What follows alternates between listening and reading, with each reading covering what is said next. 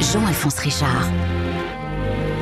Bonjour, très heureux de vous retrouver une nouvelle fois dans Confidentiel, une heure que nous allons passer ensemble à remonter le chemin d'une personnalité, retrouver ces petits cailloux laissés sur son passage pour savoir qui se cache vraiment derrière les succès et les désillusions Le chanteur dont je vous raconte aujourd'hui l'histoire a multiplié les tubes, même s'il n'a pas écrit de chansons éternelles. Il a touché au cœur des foules entières et continue à le faire comme si le temps ne parvenait pas à le rattraper. Pas de relève de la garde pour lui. Les secrets du vétéran de la pop anglaise, confidentiel Rod Stewart, c'est tout de suite sur RTL. Confidentiel, Rod Stewart sur RTL. Jean-Alphonse Richard. Rod Stewart n'a jamais été un simple chanteur. Il est avant tout un morceau de l'Angleterre éternelle, celle des pubs, du foot, des matins pluvieux. Un visage familier qui porte des balafres anciennes que personne n'avait vues auparavant, tant il les avait dissimulées au fond de son cœur de rocker. Roderick David Stewart est né juste à la fin de la guerre à Highgate, un quartier populaire au nord de Londres dont il gardera l'accent typique et les expressions. Rod grandit sur Arkway Road, au numéro 507, une banale maison de briques rouges. Cinquième et dernier enfant d'une famille qui compte déjà deux garçons et deux filles, une existence modeste. Le père, Robert, un Écossais venu s'installer dans la capitale anglaise et plombier. La mère, Elsie, s'occupe de la maison. Rod Stewart dira avoir connu la plus heureuse et la plus insouciante des enfances. Rod Stewart n'est pas le premier de la classe, loin de là. Les notes sont moyennes, voire médiocres. Il ne brille dans aucune matière, même pas lors des leçons de musique. Ce cours-là, mené par un certain Mr. Wainwright, le seul nom de professeur dont il se souvient, est un calvaire. Rod est convoqué au tableau pour chanter généralement l'hymne britannique, puis finalement bombardé de bâtons de craie et parfois giflé par ce prof colérique. Il me terrifiait, confiera la pop star. Ce sera la seule fois dans toute sa vie où il se fera porter pâle pour éviter de chanter.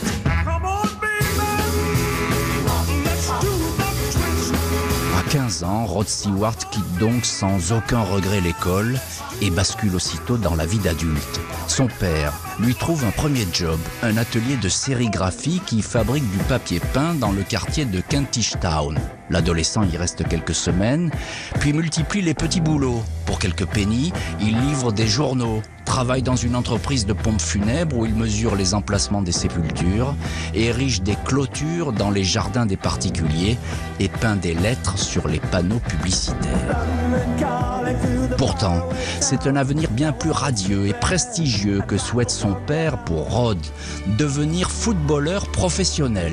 Le garçon est réellement doué, capitaine de l'équipe scolaire, les Middlesex Schoolboys, et l'un des meilleurs juniors du moment.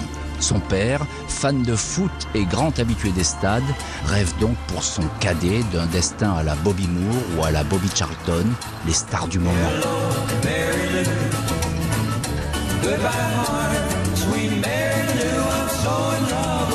À l'été 1960, le jeune Roderick Stewart, Rod Stewart, effectue donc quelques essais sur la pelouse du Football Club de Brentford, équipe londonienne qui évolue en troisième division. Malgré sa rapidité et son énergie, le jeune demi-offensif ne marque pas les esprits. Aucun dirigeant ne le rappelle. En dépit de cette fin de non-recevoir, la légende de Rod Stewart, professionnel fantôme du foot anglais, va longtemps prospérer. Entretenu par le chanteur en personne, Rod Stewart racontera ainsi avoir abandonné de son propre chef une carrière pro car le foot ne lui aurait pas permis de boire autant que la musique. Bien plus tard, il finira par dire la vérité. En fait, je n'étais pas assez bon pour devenir un grand footballeur. Je voulais faire plaisir à mon père, mais au fond de moi, je savais que je n'étais pas à la hauteur. Je n'avais pas le feu sacré, alors que je l'avais pour la musique. À l'époque, la future star écoute en boucle l'une des premières chansons d'un jeune américain survolté, Little Richard, dont il admire la coiffure extravagante.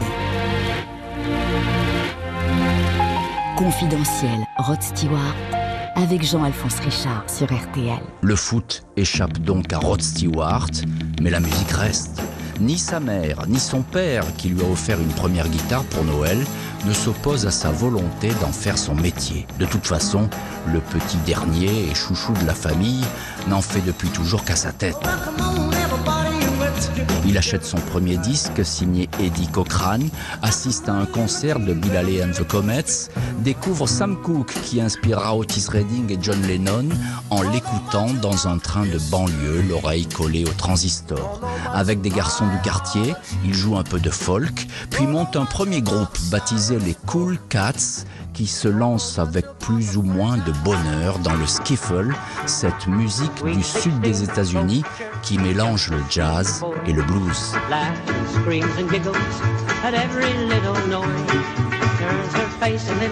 Rod Stewart a 16 ans, la musique lui donne des ailes et des envies d'évasion. En ce début des années 60, les yeux de la jeunesse sont tournés vers l'Amérique, la soul music et les grands espaces. Le désir, comme l'écrivain Jack Kerouac, de tracer sa route. C'est le temps des premiers beatniks. Rod se laisse pousser les cheveux et porte des bracelets. À défaut d'Amérique, c'est sur la plage de Brighton qu'il vient chaque week-end jouer de la guitare. Adolescent aux pieds nus et au cœur tendre, qui plaît déjà beaucoup aux filles même s'il n'a aucune assurance. Il racontera J'étais très timide et en dépit des apparences, je le suis resté. Je ne me suis jamais jeté sur une fille, je sais que c'est ringard, mais j'ai toujours préféré la séduction. Sur cette plage de Brighton, Rod Stewart va bientôt vivre sa première romance, son premier grand amour. Mais cette histoire, qui aurait pu être une balade romantique, va connaître le plus triste des dénouements, un faux pas qui ne cessera de hanter le chanteur, longtemps incapable de faire la paix avec sa conscience. Confidentiel, Rod Stewart sur RTL. Jean-Alphonse Richard. Roderick Stewart, qu'on appelle naturellement dès ses plus jeunes années par son diminutif, Rod, touché par la grâce de la musique ou dans tous les cas très tôt par cette envie de monter sur scène, on en parle dans ce confidentiel avec notre invité Eric Dahan. Bonjour et bienvenue sur RTL. Bonjour. Eric Dahan, vous êtes journaliste, vous êtes très grand spécialiste de la pop et du rock, et vous connaissez d'ailleurs la, plupart de ces célébrités qui hantent euh, les scènes mondiales depuis parfois des années. Vous avez rencontré euh, plusieurs fois Rod Stewart, et bien sûr, euh, vous allez nous en parler. Eric Dahan, Rod Stewart, c'est vraiment un enfant de la pop et du rock dans un incroyable bouillonnement musical en Angleterre et surtout à Londres. Oui, en fait, euh, il, il, arrive vraiment au moment du, du, swinging London. Bon, il y a déjà les Beatles et les Stones. Il y a évidemment le rock and roll, donc une floraison de groupes, les Small Faces, les Yardbirds, les Who, les Kings. Mais il y a aussi la mode. C'est l'époque de, de, Carnaby Street, la mini jupe. C'est l'époque de la pilule. C'est vraiment l'Angleterre passe du noir et blanc à la couleur. Rod Stewart, il aura toujours vraiment que des très bons souvenirs de, ses parents et de cette enfance, de cette période. Oui, c'est pas quelqu'un qui est spécialement nostalgique ou qui reparle euh, du passé, mais il décrit, c'est vrai quand on lui demande sa, son enfance, voilà, elle était sympathique, euh, ses parents avaient quelque chose comme 40, 42 et 49 ans quand ils l'ont eu, donc c'était, il n'était pas vraiment prévu au programme, mais du coup il était aussi, euh, c'était aussi le chéri de ses deux grands frères qui jouent au foot, dans l'équipe de foot qu'avait fondé son père, et puis aussi sa, sa sœur Mary lui apportait des jouets, donc il a eu une enfance assez finalement assez insouciante et assez choyée par des grands frères et, des grandes sœurs, qu'il a deux grandes sœurs également. Rod Stewart sera dans quelques temps surnommé Rod the Mod. Alors ce n'est pas un, jeu de mots.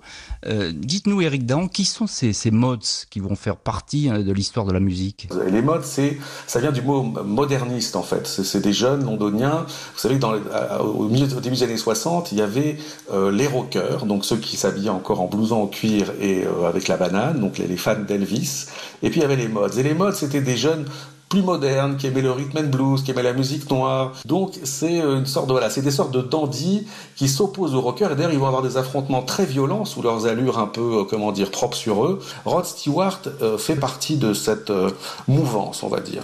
Alors il y a euh, à ce moment-là des centaines de Rod Stewart qui, qui aimeraient briller. Qu'est-ce qu'il a de, de, de plus par euh, rapport aux autres, euh, Rod Stewart Alors, il va pas se faire tout de suite euh, remarquer au sens où il va pas, voilà, il va pas, il va mettre du temps à devenir une star, mais en tout cas, il a une chose qui le distingue des autres, c'est sa voix. C'est pas la plus belle des voix. Il a ce, ce genre de timbre éraillé, et ça, c'est un atout majeur pour se distinguer à l'époque. voilà, il a une personnalité vocale qui fait qu'évidemment, quand ça passe à la radio, tout le monde se dit, mais qu'est-ce que c'est que ce chanteur? RTL. Confidentiel Rod Stewart. Jean-Alphonse Richard. Rod Stewart, 17 ans, est un jeune hippie qui arpente les rues de Londres, participe aux premières grandes marches pour la paix dans le monde et se retrouve fiché comme activiste pacifiste par la police. Sa famille n'a jamais eu beaucoup d'argent, mais le musicien sait qu'il peut compter sur elle harmonica et guitare façon troubadour, il fait tout pour se faire remarquer, chante devant les gares et dans les rares pubs qui tolèrent ce chevelu débraillé. Dans un peu plus d'un an, personne ne le reconnaîtra. Il sera tiré à quatre épingles, baptisé Rod the Mode, la télé le filmera pour la première fois en train de chanter au Marquis, le club à la mode de la jeunesse londonienne. Quand des années plus tard il retrouvera ces images, Rod Stewart décrétera qu'il avait une voix fabuleuse. Dans l'attente du succès, Rod Stewart est tombé fou amoureux d'une étudiante en art plastique, Susanna Boffet. Au bout de quelques mois, elle se retrouve enceinte et décide de garder l'enfant. Le couple n'a pas un sou, ni sa voix ni sa guitare ne permettent à Rod de fonder un foyer. Le père de la jeune fille ne veut pas entendre parler de ce musicien des rues sans travail et Rod n'ose pas parler de son aventure à ses parents. Quand Susanna accouche en 1963 d'une petite Sarah, Rod Stewart lui conseille de la confier à l'adoption. Susanna refuse et quitte le chanteur, mais en dépit de ses efforts, la mère célibataire ne pourra pas élever toute seule sa fille. Sarah sera finalement confiée à des foyers pour l'enfance, puis adoptée définitivement à l'âge de 5 ans par un couple de l'East Sussex. Elle n'apprendra qu'à 18 ans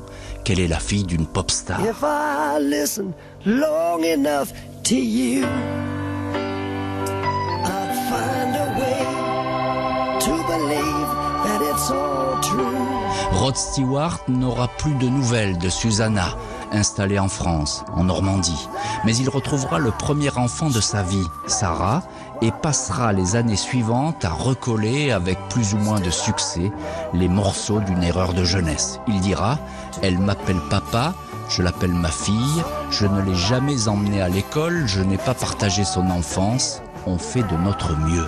Le chanteur connaîtra une vie maritale rocambolesque, mais n'oubliera jamais l'histoire de Sarah, une espèce de péché originel qui le poussera à rassembler autour de lui, malgré les séparations et les divorces, tous ses enfants, puis tous ses petits-enfants, sans en oublier aucun.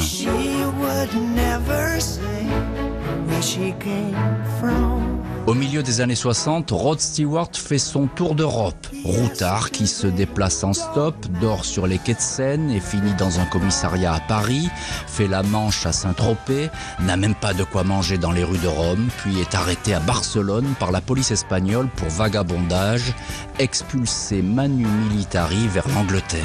Son père est furieux en récupérant un fils aux habits déchirés, tellement maigre qu'on craint pour sa santé. Le voyage, cette fois, est terminé pour Rod Stewart qui, à 19 ans, effectue sa mue définitive. Petit costume cintré et chaussures italiennes, coupe de cheveux parfaitement soignée et ses quelques épis dressés à la verticale qui annoncent déjà le grand Rod Stewart.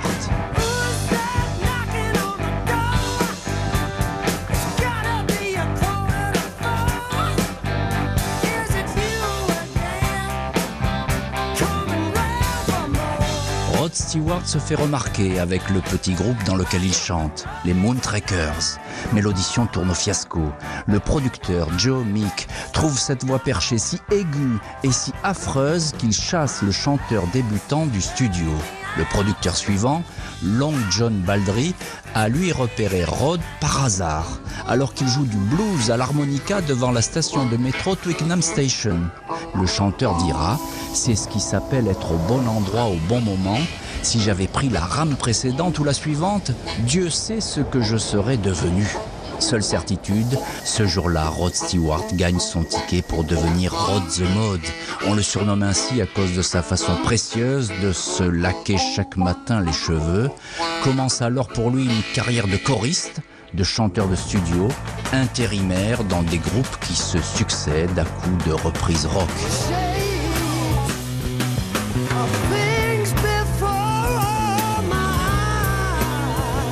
Du Jeff Beck Group, Rod Stewart a imposé sa voix. Mais il en veut plus. Le nouveau groupe qui va faire sa célébrité et le début de sa fortune s'appelle The Faces. Il a entraîné dans l'aventure son meilleur ami du moment, Ron Wood, futur guitariste des Stones. Les succès s'enchaînent. À l'aube des années 70, Rod Stewart devient ainsi l'archétype de la pop star déjantée. Boucle d'oreilles, pantalon léopard, posant de façon alanguie dans les canapés des grands hôtels. Sexe, drogue, rock'n'roll et alcool qui coulent à flot sur scène et dans les coulisses. Rod Stewart touche pour la première fois à la cocaïne. Effrayé par les dégâts qu'il constate dans le nez de son compère Ron Wood, il trouve une autre voie pour la consommer en suppositoire. Je n'ai jamais été en cure de désintoxication, je n'ai jamais été addict, j'étais un consommateur occasionnel, révélera-t-il. En cette année 1970, Rod Stewart, 25 ans, est déjà une rockstar. Les producteurs sont impressionnés par sa force de travail. Artiste qui enchaîne les concerts même avec la pire des bronchites. Les groupies lui courent après. La vie est facile, l'argent commence à couler à flot. Rod fait la une. Au volant d'une antique Rolls qu'il a acheté pour parader en ville, il apprend que son dernier titre, Maggie May, est numéro 1 au hit parade de la BBC. J'ai fait demi-tour, j'ai filé chez mes parents dans leur maison à Highgate pour annoncer la bonne nouvelle. Tout le monde pleurait, c'était sans doute le moment le plus heureux de ma vie, dira le chanteur qui venait de basculer sans savoir dans un voyage sans retour vers la célébrité, ses splendeurs et ses misères. Confidentiel, Rod Stewart avec Jean-Alphonse Richard sur RTL. Rod Stewart qui s'est vite emparé des clés du succès, il n'est pas encore tout à fait la star solo qui va écumer les scènes des années 70-80. Nous sommes au téléphone de Confidentiel avec notre invité, le journaliste Eric Dan, qui connaît très bien la trajectoire de Rod Stewart. Première marche peut-on dire, vers la célébrité, c'est le Jeff Beck Group. Racontez-nous un petit peu, Eric Dan, cette aventure. Alors d'abord, il faut rappeler hein, que Jeff Beck, c'est avec Jimmy Page et Eric Clapton l'un des trois guitaristes majeurs du rock anglais. Ils jouaient tous les trois au sein des Yardbirds, donc c'est un, des groupes phares du, Swing London. Donc en 67, être le chanteur du groupe de Jeff Beck, c'est très important. Il faut pas oublier que peu avant, il faisait encore la manche. Là, c'est quand même le premier tremplin vers le succès et l'Amérique. C'est le décollage et c'est les deux albums qu'ils font, euh, Truth et Beckola, vont avoir une grande influence sur le rock et ils vont rester très bons amis parce que euh, des années plus tard, ils vont se retrouver sur scène. Alors ensuite, Eric Dahan, il y a une autre étape pour Rod Stewart, c'est The Faces, et, c'est sans doute là qui se façonne finalement son image que l'on lui connaît aujourd'hui. Évidemment, les Faces, c'est pas les Beatles, c'est pas les Stones, on est bien d'accord. Donc les Faces reprennent des tubes de Paul McCartney, de Bob Dylan, d'Ike Turner, mais ils vont devenir de plus en plus populaires, notamment euh, parce que euh, Rod Stewart va publier très très vite un premier album solo en 71 qui va avoir un grand succès. Donc un groupe mineur d'un certain point de vue, mais majeur pour son charisme et pour ce qu'il a incarné euh, dans l'histoire du rock. Oui, puisqu'il y, y, a toute une mythologie là autour de The Faces avec ses fêtes alcoolisées. Oui, parce que pour faire la fête, les Faces n'ont pas attendu ni Led Zeppelin ni les Who hein, pour saccager des, des chambres d'hôtel. Ils dévissaient les boulons des sommiers dans les, dans les hôtels avant de partir. Et Rod Stewart lui-même était un, très très grand, comment dire, c'était un grand fou. Hein. C'était il est resté adolescent très très tard. Ça, sont ses grandes blagues, je me souviens, c'était de dessiner des, des sexes masculins un peu partout sur les passeports de, de ses amis. Vous voyez, vous prenez votre passeport, il dessinait un sexe masculin comme ça pour rigoler. Il avait aussi un Roddy comme ça qui débarquait nu pendant les concerts vers les amplis, vous savez, pour troubler le groupe. L'une des blagues de Rod Stewart aussi, c'était de, recouvrir de scotch les lignes de cocaïne qui étaient sur les amplis et qui servaient aux musiciens. Il y a Led Zeppelin, les Who et les Faces, hein, les, plus célèbres à avoir jeté des télévisions par la fenêtre des hôtels, des matelas, etc. C'est vraiment les, les trois groupes de légende de l'excès rock'n'roll. Alors, est-ce qu'on se dit que finalement, ce Rod Stewart, il va faire une carrière solo? Ah oui, dès 71, de toute façon, dès 71, c'est déjà un artiste solo. Hein, c'est déjà un solo. Il a, il a commencé à avoir des tubes hein, avec Maggie May, avec euh, son côté un peu euh, showman va le faire sortir du lot.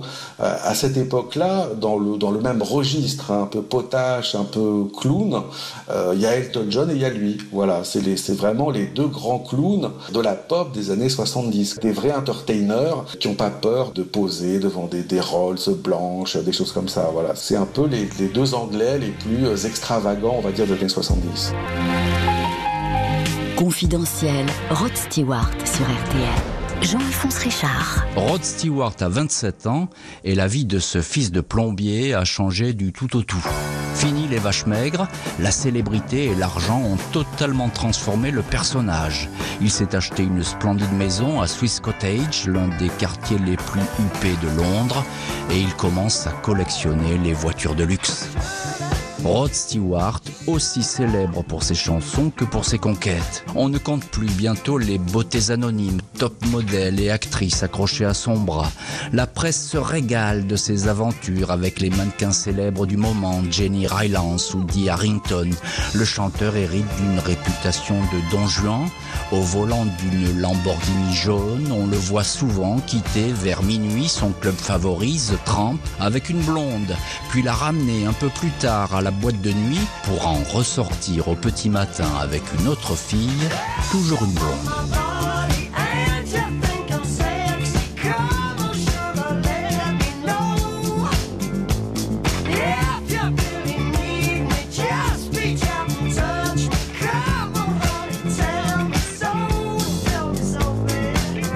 Ces liaisons ne passe pas inaperçue. L'actrice suédoise Britt Ekland est considérée alors comme l'une des femmes les plus sexy au monde. Elle vient tout juste de jouer dans James Bond, Mary Goodnight, Miss Bonne Nuit, dans L'homme au pistolet d'or. Deux ans de liaison tumultueuse, une séparation explosive la James Bond Girl, se livre alors à un grand déballage qui ne va jamais cesser. Elle révèle épisodiquement dans les tabloïds anglais les travers les plus cocasses de Rod Stewart, son goût pour lui emprunter sa lingerie et revêtir ses petites culottes de satin, son infidélité maladive et surtout son avarice. Brit Eklund raconte avoir payé toute seule le loyer de leur appartement durant leur idylle. Rod se justifiera en disant qu'à cette époque, les taxes visant les artistes étaient bien trop élevées. Sa pingrerie restera néanmoins légendaire. À Noël, alors que l'ami fidèle Elton John, avec qui il chante parfois en duo, lui offre un dessin de Rembrandt valant plusieurs milliers de livres, Rod Stewart lui fait cadeau d'un mini frigo qui en vaut deux ou trois cents, un peu gêné, mais persuadé que c'était là le plus amusant des présents. Avec Britt Ekland, Rod Stewart a disparu du jour au lendemain. Il laissera en plan bien d'autres compagnes au point de devenir le spécialiste des chagrins d'amour. Quand une relation était finie, je m'enfuyais en courant. Je n'aime pas, ou plutôt je n'aimais pas, l'affrontement. Alors je disparaissais, j'ai brisé quelques cœurs et je le regrette, dira-t-il bien plus tard. À l'époque, Rod Stewart est formel, le mariage n'est pas fait pour lui. Au magazine Rolling Stone, il déclare péremptoire Je pense qu'il y a des gens qui ne devraient pas se marier. Elvis Presley n'aurait jamais dû être marié. Si je me mariais, je me sentirais seul. Je pense que ça pourrait même commencer à affecter ma musique. Un vœu de célibat qui restera un vœu pieux.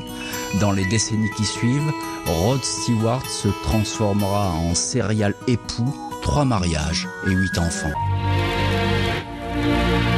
RTL. Confidentiel, Rod Stewart. Jean-Alphonse Richard. En ces années 70-80, Rod Stewart est l'une des pop stars les plus en vue dans le monde. Il paraît alors inusable, protégé des attaques du temps, Insensible aux excès d'alcool et à la fatigue, il raconte qu'il lui suffit de 5 heures de sommeil pour être en forme et peut rester éveillé 4 nuits d'affilée.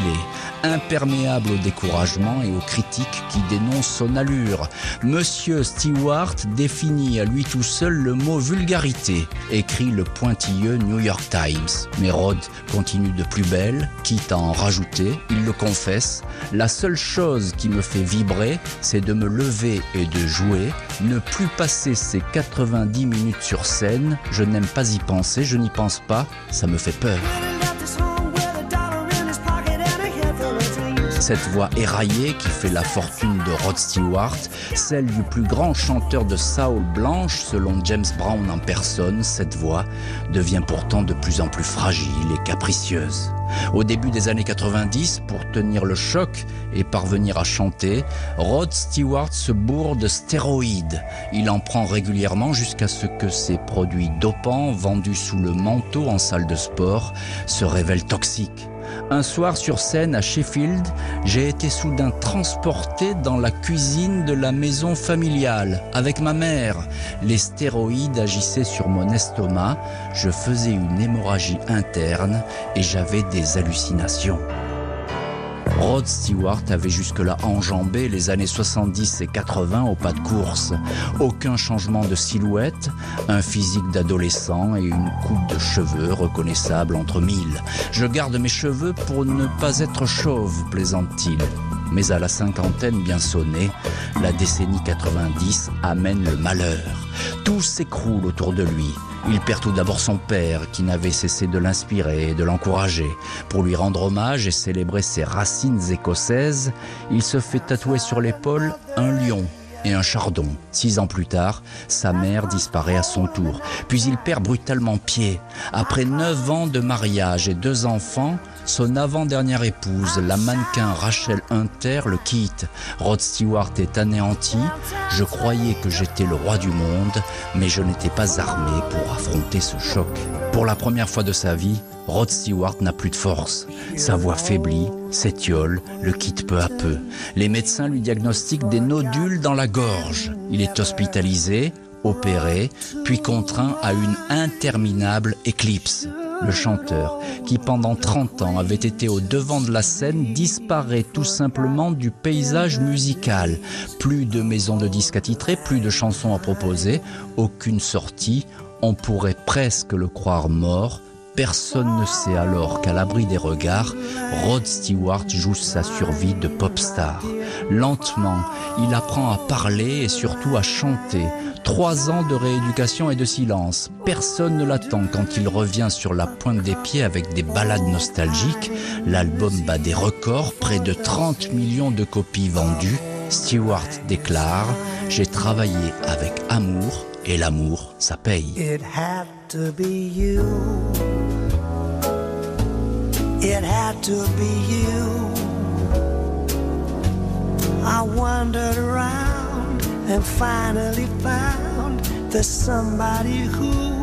Le revenant Rod Stewart se porte bien. Il a vendu sa maison dans l'Essex. Il passe le plus clair de son temps dans sa gigantesque villa de Beverly Hills en Californie, dont le portail porte l'inscription God bless Celtic, Dieu protège le Celtic, le club de foot de Glasgow dont il est le premier supporter. Dans une pièce, il a installé la réplique géante de Grande Centrale, la gare de New York dans les années 40. Aiguillage et locomotive sur fond de gratte-ciel, 26 ans de travail. Au sous-sol de sa villa, Rod Stewart joue parfois au petit train avec deux autres inconditionnels des locomotives, Eric Clapton et Phil Collins. Rod Stewart a vaincu en septembre 2019 un cancer de la prostate. Il est convaincu que aussi longtemps que sa voix tiendra, j'en suis prisonnier, j'ai de la chance car je l'ai longtemps vandalisé, son corps suivra. Quand il ne pourra plus chanter, alors tout s'arrêtera. Quand il revient à Londres, le chanteur va souvent marcher seul sur Carnaby Street pour y respirer l'air de la ville et y retrouver les fantômes de sa vie.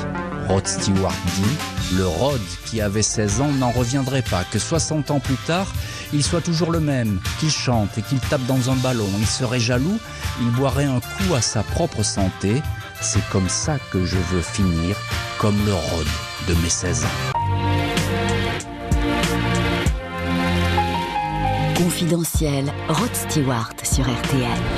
Jean-Alphonse Richard. Rod Stewart, une vie euh, dévorée par la scène, le spectacle, euh, la pop, même si l'âge forcément ralentit aujourd'hui cette marche. Euh, Éric Dahan, vous êtes l'invité de Confidentiel depuis une heure pour ce spécial Rod Stewart.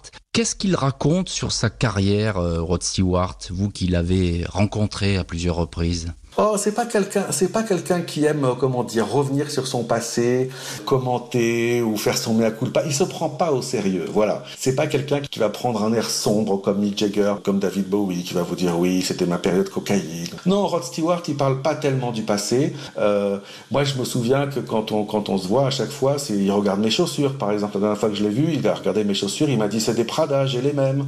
Ou bien il vous tape sur la cuisse. Voilà, c'est ça qui l'intéresse. C'est quelle est la nouvelle paire de chaussures euh, c'est quelle équipe de foot est en première division. Il est capable de prendre un avion pour aller euh, voir un match de foot euh, et faire l'aller-retour. Los Angeles, Paris pour voir un match et puis repartir. C'est pas quelqu'un qui est introspectif et je pense que c'est surtout quelqu'un qui vit au présent. C'est pas quelqu'un qui revient tellement sur son passé ou sur sa gloire. Et puis en plus, pour une raison très simple, c'est qu'il continue. Voilà, il continue. Il a sorti un album il y a un an et demi, quelque chose comme ça. Il continue à tourner. pour lui, il n'y a pas de c'était mieux avant. La vie, c'est être amoureux, c'est euh, bien s'habiller, c'est chanter, et puis voilà, ça s'arrête là. Où est-ce qu'il trouve cette force, cette énergie pour euh, être toujours le même finalement Je pense qu'il a eu un moment dans sa carrière où il a eu, voilà, où il a un peu douté. Euh, c'est vrai que à la fin des années 80, début des années 90, c'était pas, c'était plus grand chose, Rod Stewart. Et puis il a fait ce, cette série d'albums, The Great American Songbook, qui sont peut-être les plus beaux de sa carrière, de reprises de standards américains comme Embraceable You de Gershwin, etc. Et donc c'est comme s'il gagnait ses lettres de noblesse et à la fois il rajeunissait à travers toutes ces morceaux classiques. Il a acquis une nouvelle popularité. Il s'est installé maintenant pour l'éternité. Vous voyez, cette série d'albums lui a redonné confiance, lui a redonné un public. Quand on a été euh, un rocker à son niveau, ben, on n'arrête pas. Qu'est-ce qu'il aura apporté, Rod Stewart, à la pop anglaise et puis à la pop tout court? Écoutez, on peut dire à la fois rien, parce que voilà, c'est pas un inventeur, c'est pas le plus grand auteur-compositeur, hein. il n'a pas écrit euh, Satisfaction, il n'a pas écrit euh, Let It Be, mais euh, il a apporté aux gens, je crois, avant tout du plaisir, du bonheur,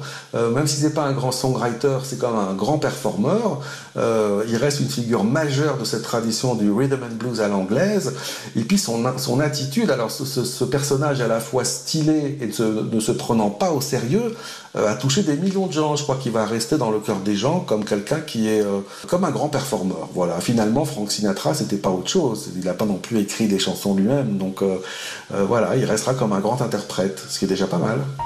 Merci beaucoup Eric Dahan pour vos confidences sur Rod Stewart. Merci à l'équipe de l'émission, Justine Vignot à la préparation, Philippe Duval à la réalisation. Je vous donne rendez-vous demain, 14h30, pour un nouveau confidentiel spécial été. Le destin glorieux mais aussi fantasque d'un enfant prodige du tennis. Boum boum, Boris Becker. Tout de suite, vous retrouvez Laurent Ruquier avec l'été des grosses têtes.